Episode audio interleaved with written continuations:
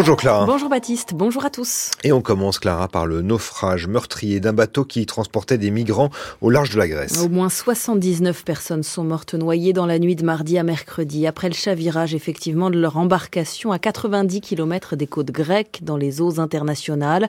Le navire était parti des côtes libyennes, il avait été détecté avant le drame.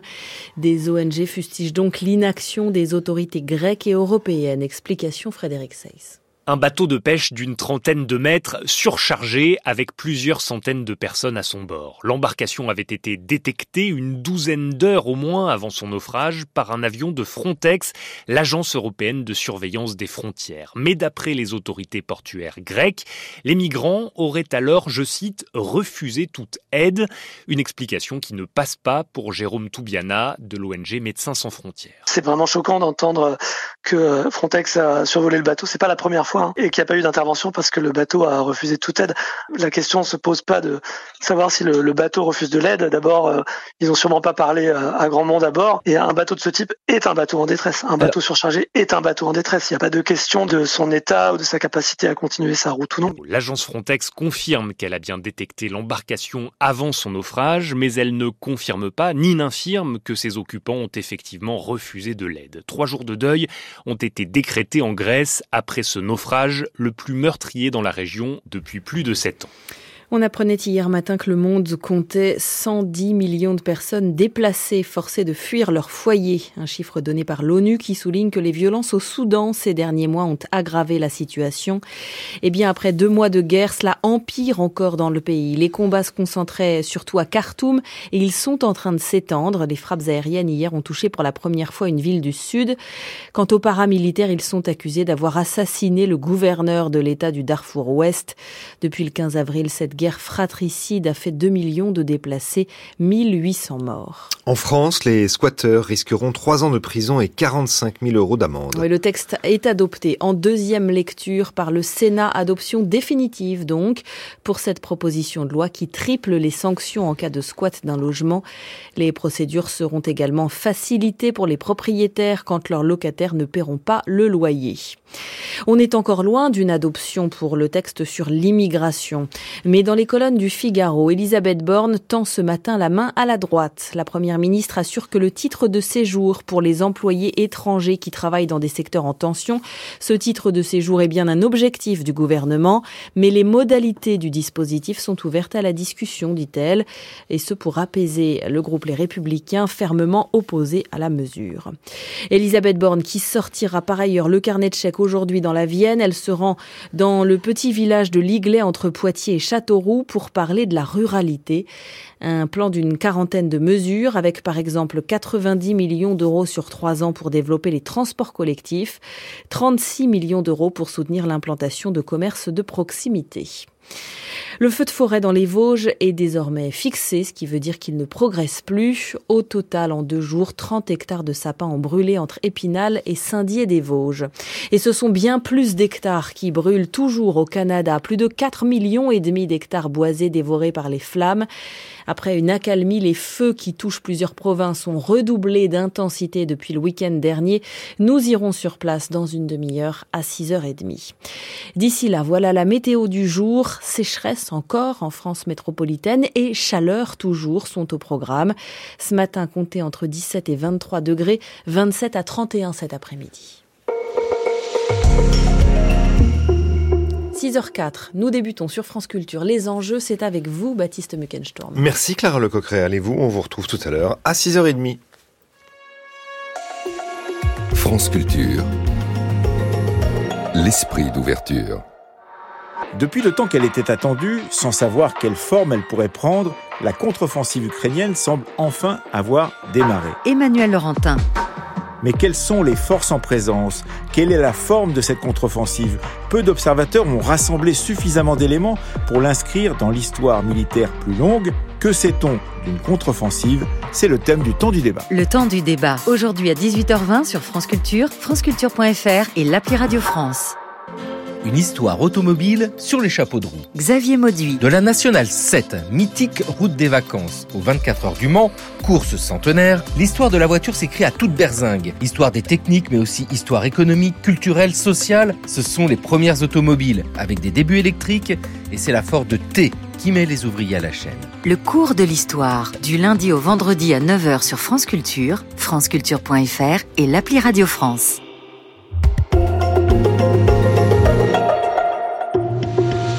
6h, 7h, les enjeux. Baptiste Muckensturm. Bienvenue dans l'émission qui tous les matins vous fait le récit des enjeux dans les territoires en France et à l'étranger. Nous sommes ensemble jusqu'à 7 heures. Les enjeux, c'est une émission qui est préparée tous les jours par Marguerite Caton, Lucas Lazo, Tatiana Krotov, à la réalisation Media Portis-Guérin et à la technique ce matin Hugo Renard. À 6h40, les enjeux internationaux. En Irak, trois mois après la décision de justice mettant fin à un accord pétrolier entre la région autonome du Kurdistan et la Turquie, le gouvernement central de Bagdad se réapproprie les exportations d'or noir vers Ankara. Le nouveau budget irakien entérine les décisions et réorganise les finances fédérales. Alors comment Bagdad reprend la main sur le pétrole kurde? Eh bien c'est le thème des enjeux internationaux tout à l'heure. Mais d'abord, les enjeux territoriaux qui prennent la direction des Antilles ce matin où les relations entre distributeurs de films et exploitants de salles s'enveniment malgré de longues négociations. Face à l'échec des discussions, le Sénat examinera ce matin une proposition de loi socialiste pour fixer directement la rétribution de chacun, car ce n'est rien moins que la pérennité d'une offre locale qui est en jeu. Outre-mer, menace sur le cinéma, on en parle dans un instant. Un billet d'avion car il est au prix d'un cocktail. Un verre de vin car il est assorti à une robe. Un arrêt de bus manqué, un baiser raté. Eux-mêmes la lucidité de leur situation dérisoire. Et c'est sans doute le seul côté comique de leur histoire. Dans le scénario, il faisait plutôt beau. D'un regard, ils se croisèrent.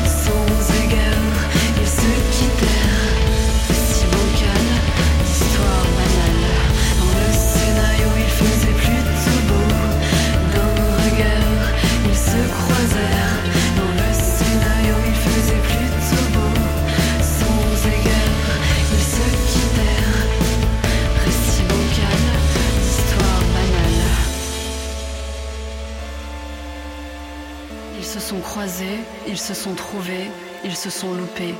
Ce qui laisse un espace de rencontre. Une année pour se séduire, une pour s'ennuyer à deux, et une pour s'ennuyer tout court.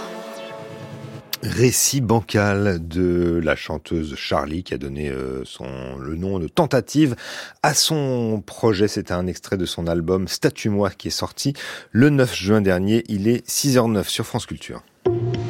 France Culture. Les enjeux Baptiste Muckensturm. C'est une proposition de loi importante que la sénatrice martiniquaise socialiste Catherine Conconne va proposer tout à l'heure à l'examen de ses collègues en séance publique, visant à assurer la pérennité des salles de cinéma et plus largement l'accès au cinéma dans les Outre-mer. Elle prévoit, en un article unique, la création d'un régime spécifique pour les exploitants de salles en Guadeloupe, en Martinique, en Guyane, à La Réunion et à Mayotte. L'idée est de fixer à 35% le de location, c'est-à-dire la part de leurs recettes qu'ils reverseront ou qu'ils reversent aux distributeurs. Alors pour bien comprendre les spécificités du cinéma d'outre-mer et ses difficultés actuelles, nous prenons la direction de la Guadeloupe où se trouve Guillaume Robillard. Bonjour. Bonjour. Merci d'être avec nous euh, à cette heure très tardive aux Antilles. Vous êtes euh, docteur en études cinématographiques euh, de la Sorbonne, chercheur associé à Paris 1 et à l'Université des Antilles, réalisateur de films et auteur du livre Conquête du temps et de l'espace, le cinéma entier, sorti au mois de janvier aux éditions Janinck. Guillaume Robillard, peut-être pour commencer, est-ce que vous pouvez nous expliquer ce que c'est que ce taux de location? Alors le taux de location s'exprime en pourcentage alors par exemple, si on prend un taux de location à 50%, ça veut dire que l'exploitant doit reverser 50% du total de ses recettes au distributeur, qui ensuite, lui, va reverser aux différentes personnes concernées, une agence qui a fait la promotion du film s'il en a engagé une, les ayants droit, etc. D'accord. Donc aujourd'hui, euh, ce taux euh, est en tout cas euh, à, à 35%. Est-ce qu'il est d'ordinaire fixé par la loi? Alors, de fait, dans le système français, le, taux de, location est encadré. Il est entre 25% et 50%. Il est encadré par le CNC, le fameux Centre national du cinéma et de l'image animée, par l'article L213-11 donc du code du CNC. Oui, et alors ce qu'il faut dire, c'est que le, ce que disent les exploitants de salles, et notamment le, le SECOM, hein, le syndicat des exploitants de, salles euh, outre-mer, c'est que les conditions d'exploitation aux Antilles, en particulier, mais plus largement euh, dans les outre-mer, sont plus difficiles que dans l'Hexagone, et donc ils justifient un traitement de, de faveur. C'est cela?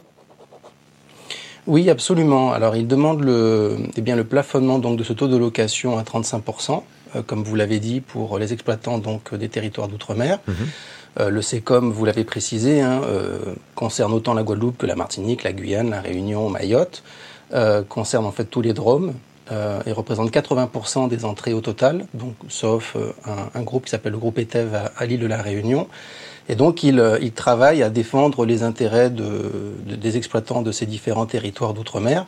Alors ils avancent plusieurs, plusieurs arguments.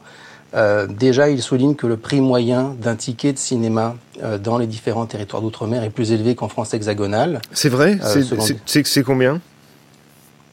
Alors, selon des chiffres qui sont rapportés par un article du site Box Office Pro, le prix moyen en Outre-mer serait de 8,31 euros contre 7,04 euros du côté de la France hexagonale, chiffre du CNC. Mhm. Et donc, si on applique 35% de taux de location au prix moyen d'un ticket de cinéma, eh bien, on arrive à peu près euh, eh bien, au même, euh, au même euh, taux, au même prix, pour ainsi dire, par ticket de cinéma du côté de l'outre-mer que du côté de la France hexagonale. On est aux alentours de 2,70 euros par ticket de cinéma, ce qui veut dire qu'il y aurait, si les chiffres sont effectivement eh bien, tout à fait confirmés, eh bien, une égalité en appliquant 35% plafonné en outre-mer au lieu donc des 46%, 50% qui s'appliquent du côté de la France hexagonale. Mhm. Qu'est-ce que vous en pensez justement euh, vous-même, vous qui connaissez bien le dossier, entre de, de, de, ce, de ce, différent qu'il y a entre, euh, disons, euh, les, les, les, les, exploitants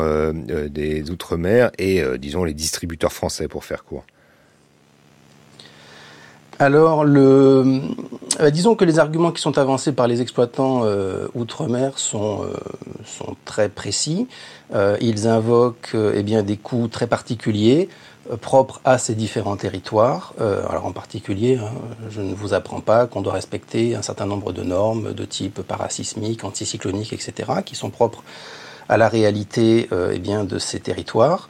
le coût des matières premières importées, euh, qui est donc euh, très élevé, les frais d'approche, que ce soit les transports, euh, la taxation douanière, etc. Ils invoquent également des frais de sécurité importants. Hein. Il est vrai que dans un certain nombre de cinémas dans ces espaces outre-mer, il y a très souvent eh bien, un corps de sécurité, des vigiles, etc. Ça, c'est du côté de coûts qui sont propres à ces territoires du fait de leur spécificité. Mmh. Il faut aussi invoquer le pouvoir d'achat de la population, qui n'est pas le même. Alors, à titre indicatif, hein, je rappelle que l'INSEE nous, rappelle qu'il y a euh, pour la Guadeloupe 34% de la population en dessous du seuil de pauvreté, 33% pour la Martinique, 53% pour la Guyane, 77% pour Mayotte, etc. Euh, on a un tissu économique qui est fragile, on a euh, la petitesse du marché, bien entendu, on est face à des territoires qui dont on peut dire qu'ils sont en voie de développement et non pas économiquement développés.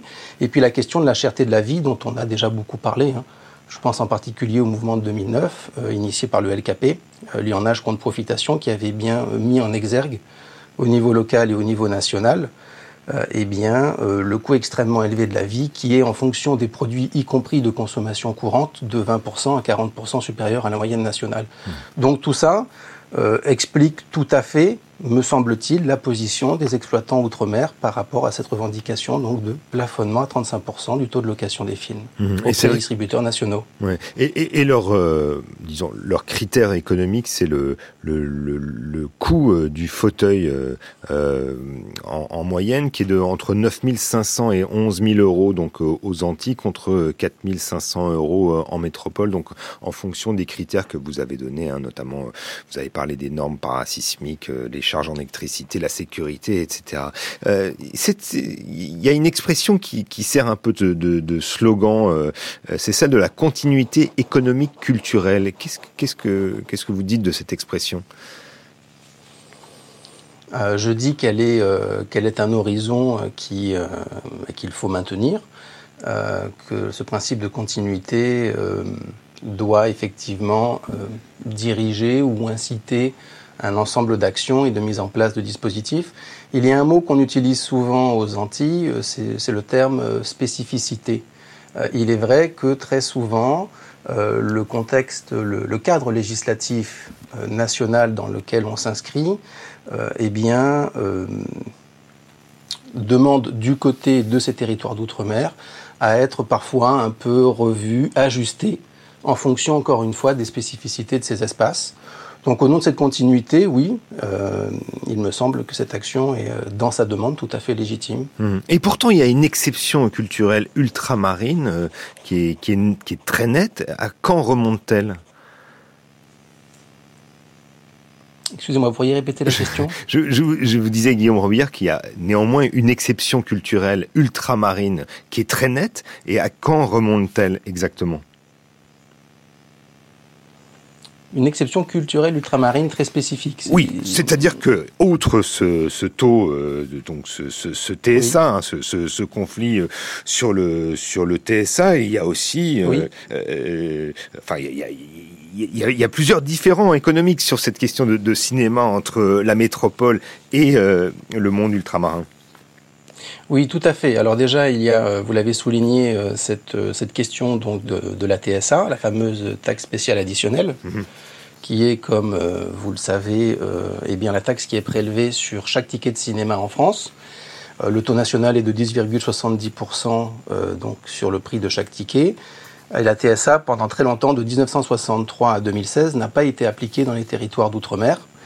Euh, ce qui effectivement a impliqué pendant longtemps une relation un peu complexe, me semble-t-il, entre euh, ces territoires et, euh, et, le Centre national du cinéma et de l'image animée, le CNC. Euh, et, Comment expliquer d'ailleurs justement que cette taxe oui. n'ait pas été perçue Oui, alors c'est un très gros dossier, mais dans les grandes lignes, euh, la taxe est appliquée pendant quelques années et à la demande de certains élus locaux, elle est retirée donc à partir de 1963. On peut en revenir à la question du pouvoir d'achat de la population. Euh, je rappelle que ce sont des territoires qui deviennent des départements d'outre-mer par la loi dite d'assimilation administrative qui est également nommée loi de départementalisation en 1946, qui est appliquée en 1948. Donc on peut se douter euh, eh bien, que du fait du passé euh, de colonie en tant que statut de ces territoires, il y a beaucoup de, eh bien, de, retard à rattraper en termes de développement. Donc en 63, la TSA euh, est retirée. Et ensuite, il va y avoir un ensemble de démarches euh, en 1966, dans les années 90, 2000, etc., auprès donc de différentes instances nationales pour qu'elles soient de nouveau appliquées, sauf qu'à chaque fois, il y aura une forme de fin de non-recevoir une des raisons, c'est que les exploitants euh, au niveau donc outre-mer eh bien, précisent que l'application de la TSA pourrait leur poser problème. On en revient à la question du modèle économique. Euh, et donc, il y a ce, ce, blocage et ces différentes demandes, ce, ce, dialogue un petit peu difficile eh bien, entre d'un côté les, les professionnels du cinéma et de l'audiovisuel outre-mer, qui pour une partie d'entre eux euh, tenaient absolument à ce que la TSA soit appliquée de nouveau, et euh, donc euh, les différentes instances nationales au mhm. niveau législatif. Mhm. Mais il faut dire que cette TSA, cette taxe spéciale additionnelle, de, dont, dont, le taux est différent entre donc la métropole et, et euh, les Outre-mer, euh, il faut dire aussi qu'elle contribue au développement du cinéma euh, en Martinique, en Guadeloupe, à La Réunion, à Mayotte, pour ne citer que, et que précisément, en étant peu développée ou quasiment pas relevée, elle, elle a, elle a d'une certaine manière ostracisé aussi, le, on pourrait dire ça, le, le cinéma ultramarin? Alors, en ce qui me concerne par rapport à la recherche doctorale que j'ai faite sur ce cinéma, euh, oui, il me semble que ça a euh, en partie ostracisé cette production ultramarine. Euh, je pense que le, retrait de la TSA à l'époque partait d'une bonne intention. Encore une fois, la question, euh, bon, eh bien, de l'accès à la culture cinématographique par une population au pouvoir d'achat limité. Euh, dans le même temps, on se rend compte que c'était peut-être finalement une assez mauvaise idée, euh, parce qu'effectivement, ces territoires ne pouvaient pas bénéficier ou bénéficier moins d'un ensemble d'aides, que ce soit à la réécriture, à la production, à la restauration des films, à la, rénovation des salles, etc., qui donc sont proposés par le CNC. Et puis, en particulier, un point qui me semble très important, c'est que comme la TSA n'était pas appliquée, le CNC n'était pas tenu de vérifier la billetterie euh, des territoires d'outre-mer, en toute logique. Ce qui fait que pendant plusieurs décennies, euh, eh bien, on a eu une absence de chiffrage officiel du public ultramarin, et en particulier eh bien, euh, par rapport aux films de cette production cinématographique ultramarine, hein, que ce soit le cinéma antillais, les films réunionnais, etc. ce qui fait qu'on a été face à un public fantomatique, pour ainsi dire, flottant pendant des décennies. Et finalement, il m'apparaît que ça a été un, peut-être un frein de développement euh, de cette production. marine. oui, aujourd'hui, euh, Guillaume Robillard, on dispose de ces chiffres. Hein. On sait désormais euh, que ça, représente à peu près 1% des, des, spectateurs de cinéma à, de, l'ensemble de la France, hein, que le, le, le, monde ultramarin pèse pour 1%. C'est à peu près ça les chiffres, avec, disons, une, un, le, un goût pour le cinéma un peu plus développé à La Réunion. Est-ce que ça, ça tient au fait qu'il y a plus de salles? Oui, absolument. Euh, ça tient au fait qu'il y, a, euh, qu'il y a plus de salles et, euh, il me semble que dans les territoires d'outre-mer, alors il y a des disparités en fonction des territoires, le cinéma reste encore une, une, sortie particulièrement appréciée par la population. On se rend compte qu'effectivement, par rapport à la population totale de ces espaces outre-mer, il y a une certaine fréquentation en salle qui est tout à fait appréciable. Mhm. Il faut aussi souligner que, la, distribution est pratique, mais qu'est comme dans un, pays étranger et que aucun distributeur n'est complètement local, à part euh, éventuellement une exception à la Guadeloupe? Alors effectivement, ça c'est un c'est un cas euh, que vous avez raison de une dimension que vous avez raison de souligner. Euh, selon un travail de recherche qui a été fait par euh, Patricia Montpierre, qui s'est concentré sur la distribution dans le parc cinématographique en Guadeloupe, mémoire qu'elle a fait à la FEMIS il y a quelques années, il est avancé l'argument que lorsque le CNC est créé le 25 octobre 1946, dans la mesure où ces espaces outre-mer ne sont pas encore des départements d'outre-mer, ils ne rentrent pas euh, il, ne, rentre pas dans le cadre euh, de cette création. Le code du CNC n'est pas appliqué, ce qui va impliquer, comme je le disais, une chronologie de demande et bien d'application de la TSA et euh, d'intégration à ce code, ce qui fait que ces territoires vont fonctionner finalement un peu comme des pays étrangers. C'est-à-dire que pour la zone anti-Guyane en particulier, on a un sous-distributeur qui pendant longtemps a été exclusif, à savoir Film 10 du circuit Élysée, et donc qui a impliqué ben, un fonctionnement tout à fait spécifique, un petit peu à part, à l'intérieur du système de distribution français. Hmm. Autrement dit, euh, les choses restent euh, assez figées. Merci en tout cas euh, de nous avoir éclairé sur ce cinéma antillais et sur cette sur cette proposition de loi importante hein, que la sénatrice martiniquaise socialiste Catherine Concon va proposer tout à l'heure donc à l'examen de ses collègues en, en, séance publique. je rappelle Guillaume Robillard que vous êtes eh bien docteur en études cinématographiques de la Sorbonne, chercheur associé à Paris hein, à l'université des Antilles, réalisateur de, de films et auteur du livre Conquête du temps et de l'espace, le cinéma entier, sorti au mois de janvier aux éditions Janinck. Les enjeux à retrouver sur franceculture.fr et l'appli Radio France. 6h25 aujourd'hui sur France Culture. Alors d'abord dans les matins de Guillaume Erner, la question du jour sur l'affaire du fonds Marianne, à quoi servent les commissions d'enquête parlementaires? Et puis euh, à partir de 7h40, euh, la question des zones à faible émission, les ZFE vont-elles creuser la fracture territoriale? Eh bien ça sera euh, l'ancienne ministre de la Transition écologique Barbara Pompili, le journaliste au point Clément Pétro et le maire de Toulouse Jean-Luc Moudin qui répondront donc tout à l'heure aux questions de Guillaume Erner. Et puis à 15h, dans Sans oser le demander, Géraldine Mosna-Savoie se demandera pourquoi a-t-on oublié les femmes médecins du Moyen Âge? Enfin, euh, eh bien aussi, euh, il faut noter que à 12h, un peu plus tôt, donc euh, bienvenue au club, Olivia Gesbert, Sapideh Farsi, réalisatrice iranienne, va raconter la guerre en Iran et en Irak, celle des années 80. Elle le fait dans son film au moyen de l'animation, un film qui s'appelle la Sirène. Euh, Farsi montre le siège irakien d'Abadan en Iran en 1980 à travers les yeux du jeune Omid, 14 ans, qui a choisi de rester dans la ville avec son grand-père en attendant le retour de son frère aîné. Alors pourquoi avoir choisi de raconter cette guerre entre l'Iran et l'Irak des années 80 en ayant recours au film d'animation? Eh bien c'est justement la question à laquelle euh, Farsi a répondu au micro d'Olivia Gesbert. C'était enregistré. Écoutez. C'est pas une prise de distance avec le réel, euh, c'est euh, dompter le réel différemment, je vais dire.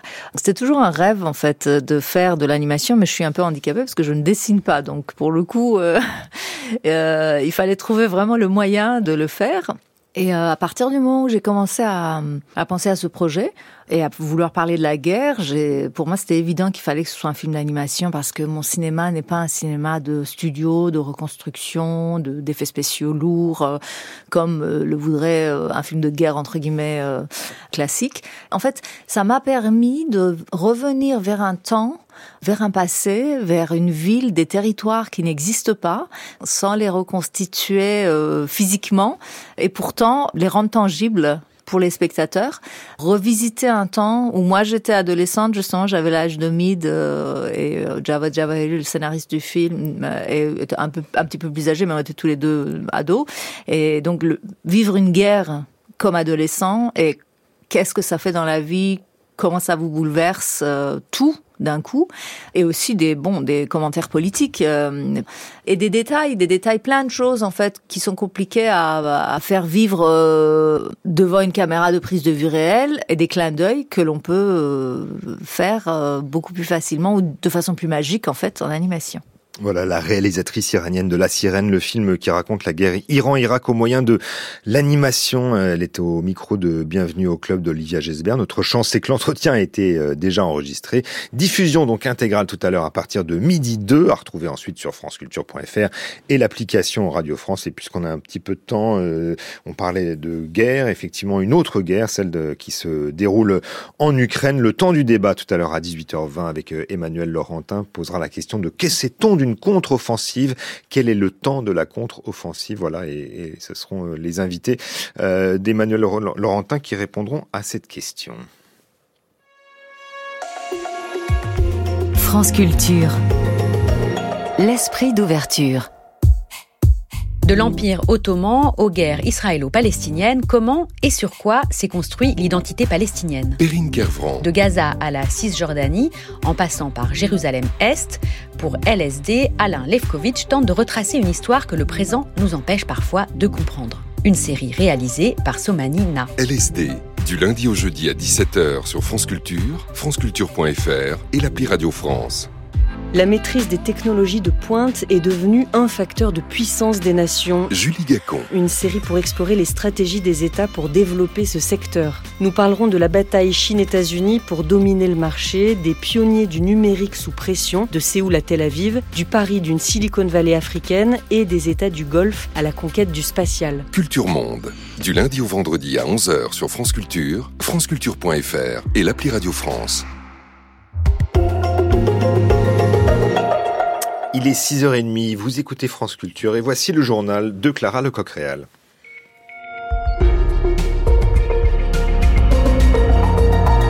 Bonjour Clara. Bonjour Baptiste, bonjour à tous.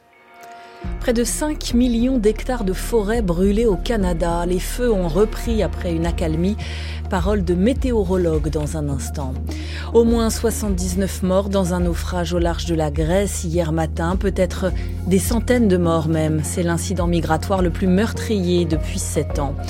Nous nous intéresserons ensuite à la défense allemande qui achète un système antimissile à Israël aux grand dames de la France, vous l'entendrez.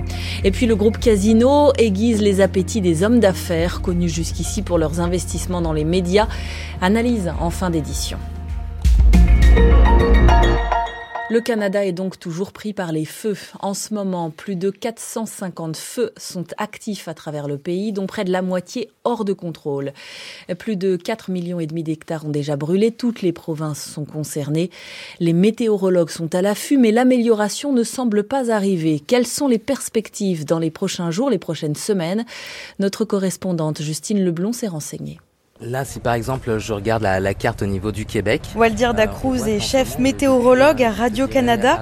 Depuis plusieurs semaines, il scrute derrière ses écrans l'arrivée des précipitations sur les zones d'incendie grâce à des simulations de la couverture nuageuse pour les prochains jours. Les feux se concentrent essentiellement vers une zone qui s'appelle Chibougamau ainsi que vers euh, la zone de l'Abitibi.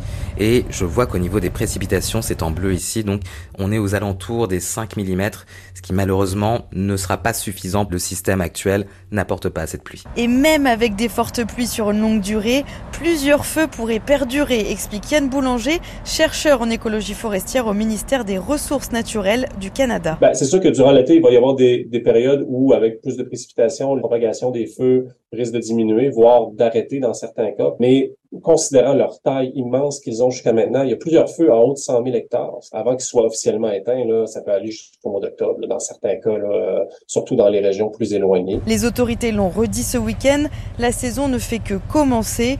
Alors que chaque province mobilise ses ressources pour lutter contre les feux, plus de 5000 pompiers internationaux sont aussi sur le territoire. Et notamment des pompiers sud-africains arrivés ces derniers jours au Canada. Le bilan est toujours provisoire en Grèce, mais il est déjà terriblement lourd 79 personnes au moins sont mortes noyées dans un naufrage.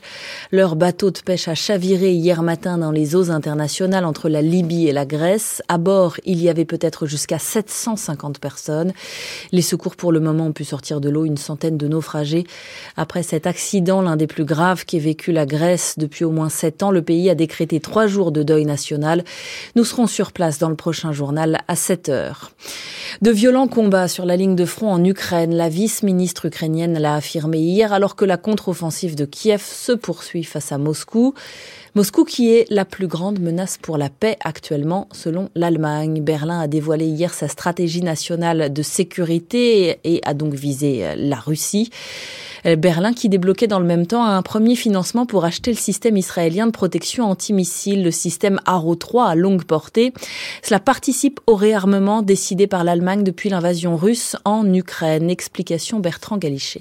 C'est un investissement de 4 milliards d'euros, dont une première enveloppe de 560 millions débloquée hier par le Bundestag. Le système antimissile développé conjointement par une entreprise israélienne et par l'américain Boeing est capable d'abattre des engins balistiques au-dessus de l'atmosphère jusqu'à 2400 km de distance.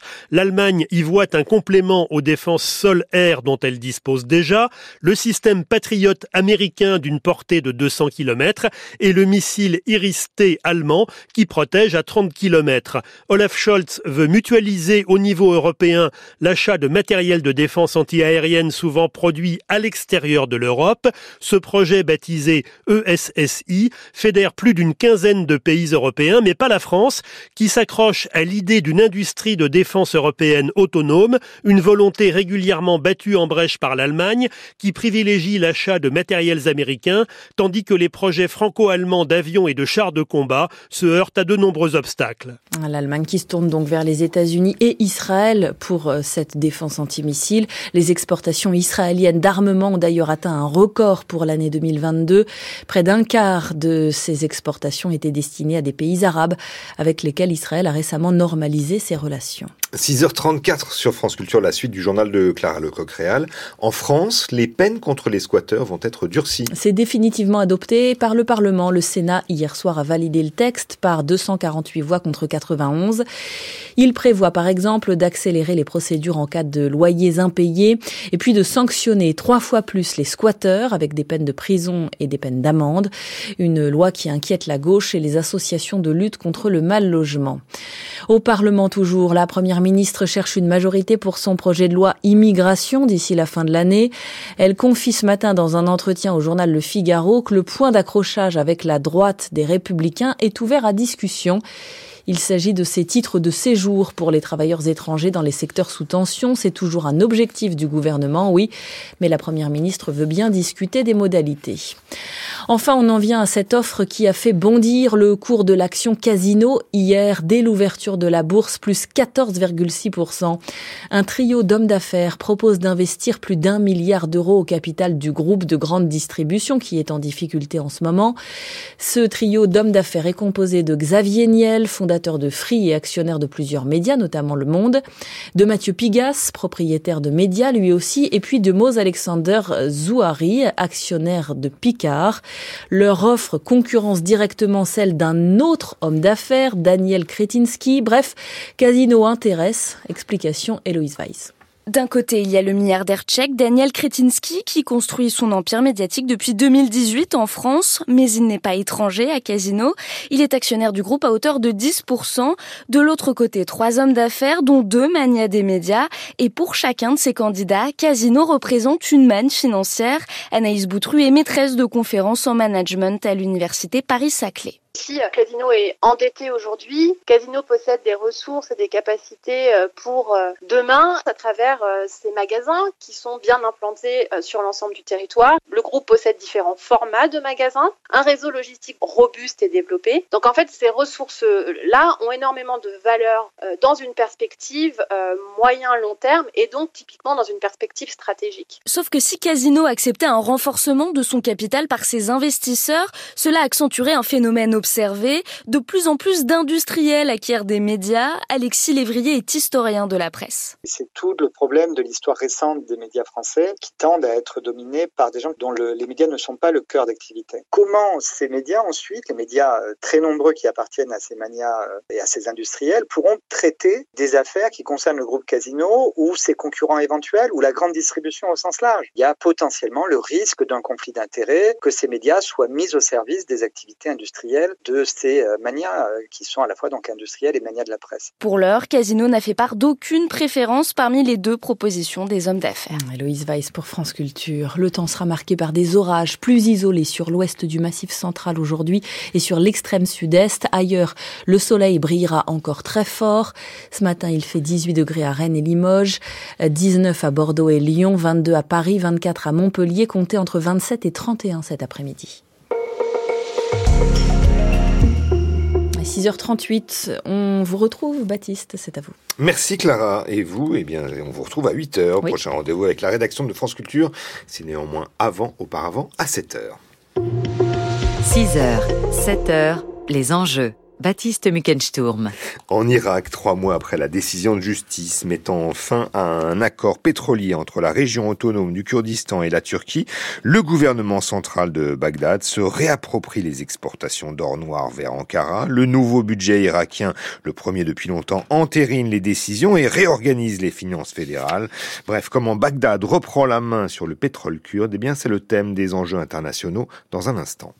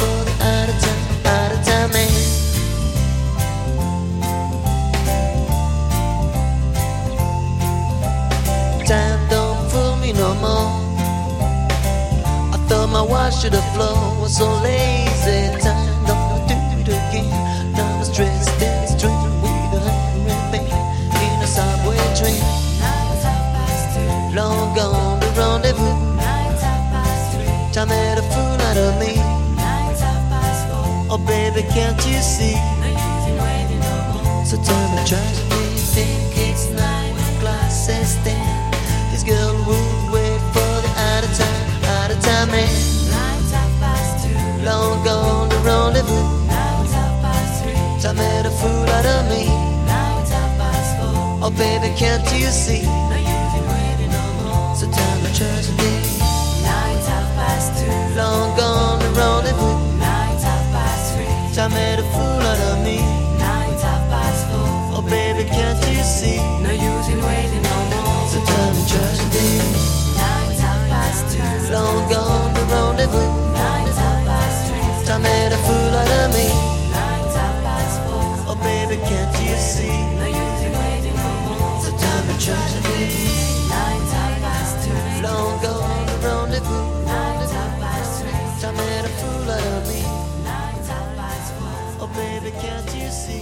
C'était la Mano Negra, euh, Out of Time Man, un extrait de leur album King of Bongo en 1991. Il est 6h41 sur France Culture.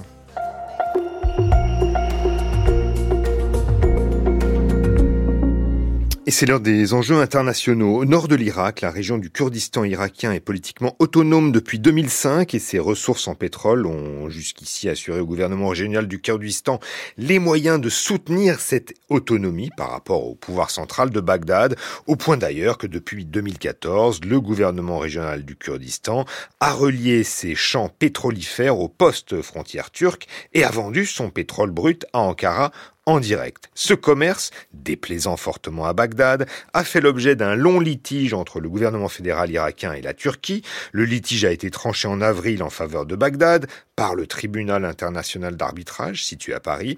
Et résultat, la Turquie a cessé d'importer du pétrole depuis la région autonome du Kurdistan et Bagdad a obtenu que, eh bien, euh, la Turquie lui verse près d'un milliard et demi de dollars de compensation. Alors depuis, le gouvernement fédéral de Bagdad multiplie les mesures pour limiter et surtout contrôler les ressources financières du gouvernement régional du Kurdistan, en s'appuyant aussi d'ailleurs sur les oppositions politiques kurdes.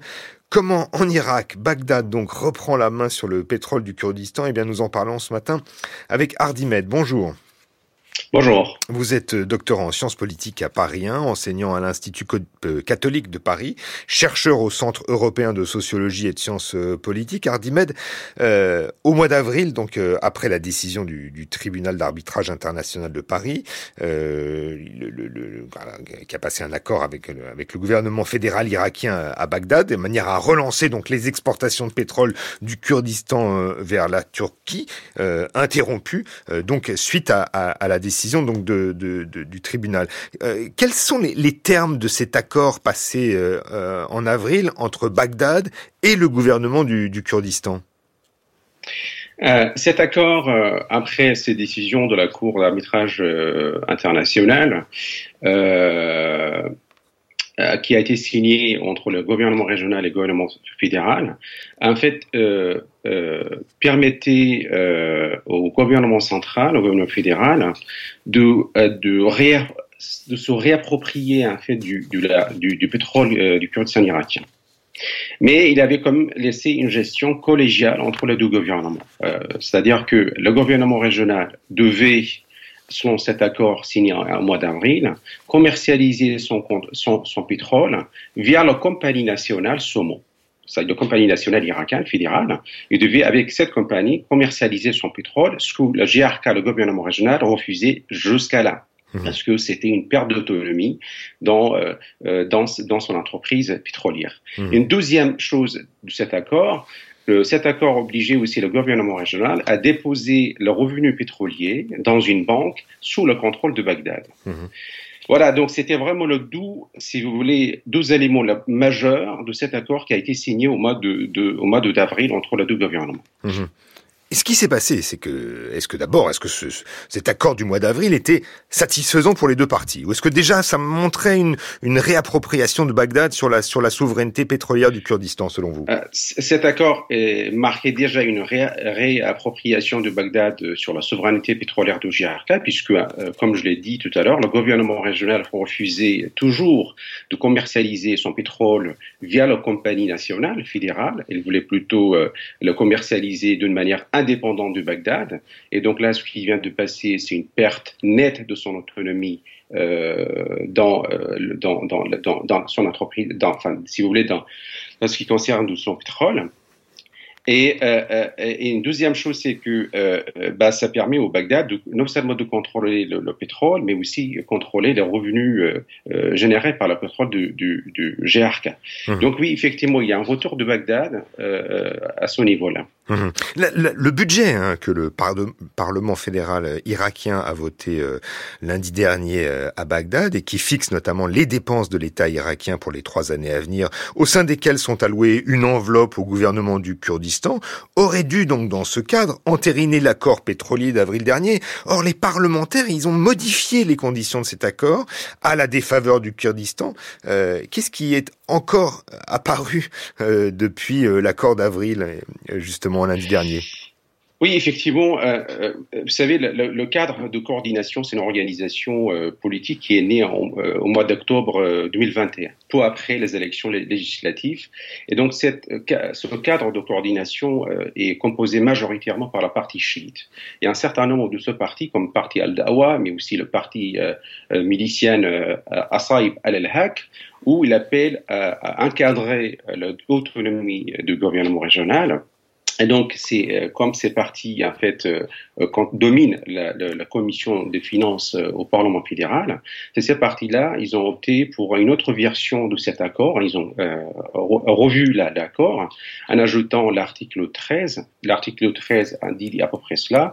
D'abord, la commercialisation du pétrole de GRK se fait d'une manière de, de, moins, de moins en moins collégiale c'est plutôt en fait euh, la commercialisation se fait euh, euh, directement par le, le, compagnie euh, fédérale, alors que l'accord d'avril voyait plutôt une gestion collégiale entre les deux gouvernements. Alors là, c'est de moins en moins collégial, d'abord. Une deuxième chose, c'est que les revenus pétroliers de GRK doivent être déposés à la Banque centrale euh, irakienne à Bagdad. Mmh. Donc là aussi, c'est une deuxième euh, euh, amendement apporté à ce texte qui est majeur, c'est-à-dire que Bagdad va contrôler euh, directement le revenu à l'intérieur du pays, mais pas à l'extérieur, parce que le gouvernement régional en fait euh, prévoyait de mettre le revenu pétrolier dans une banque étrangère. Alors là, ce n'est pas du tout le cas.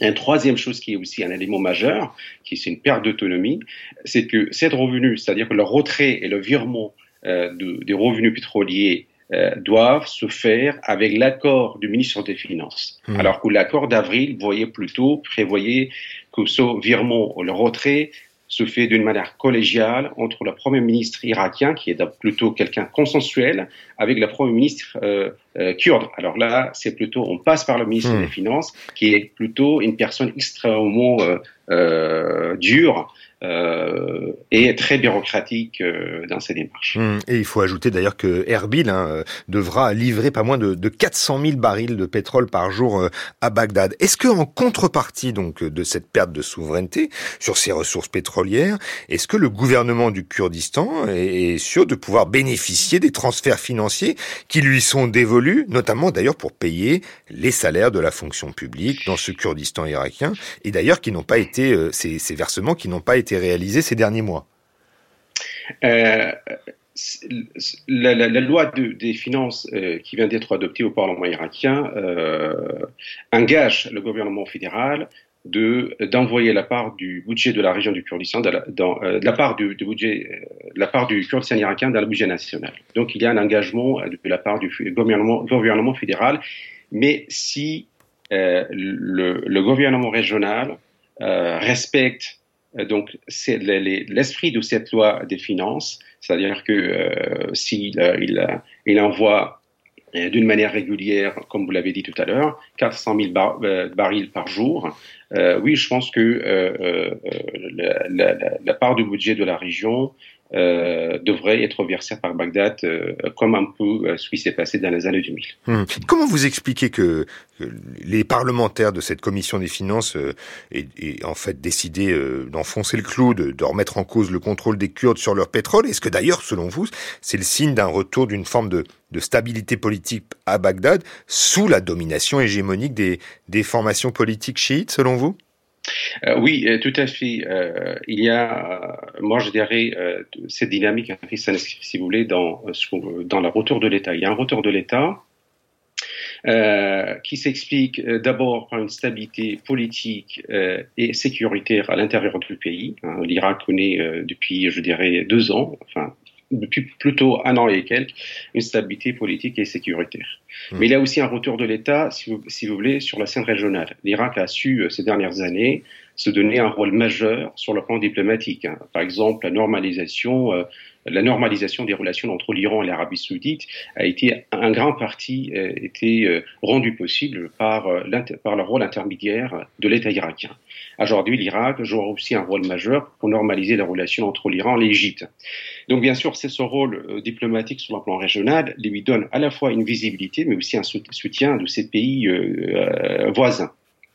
Donc voilà, euh, tout cela, bien sûr, à la fois la stabilité interne, mais aussi ce retour étatique sur le plan régional, mais aussi, je dirais, international, donne euh, à l'État irakien la possibilité, les moyens à la fois symboliques, mais aussi pratiques, pour euh, reconstruire sa souveraineté et aussi encadrer l'autonomie du gouvernement régional que certains partis chiites considèrent très large plus que le fédéralisme, plus que le fédéralisme.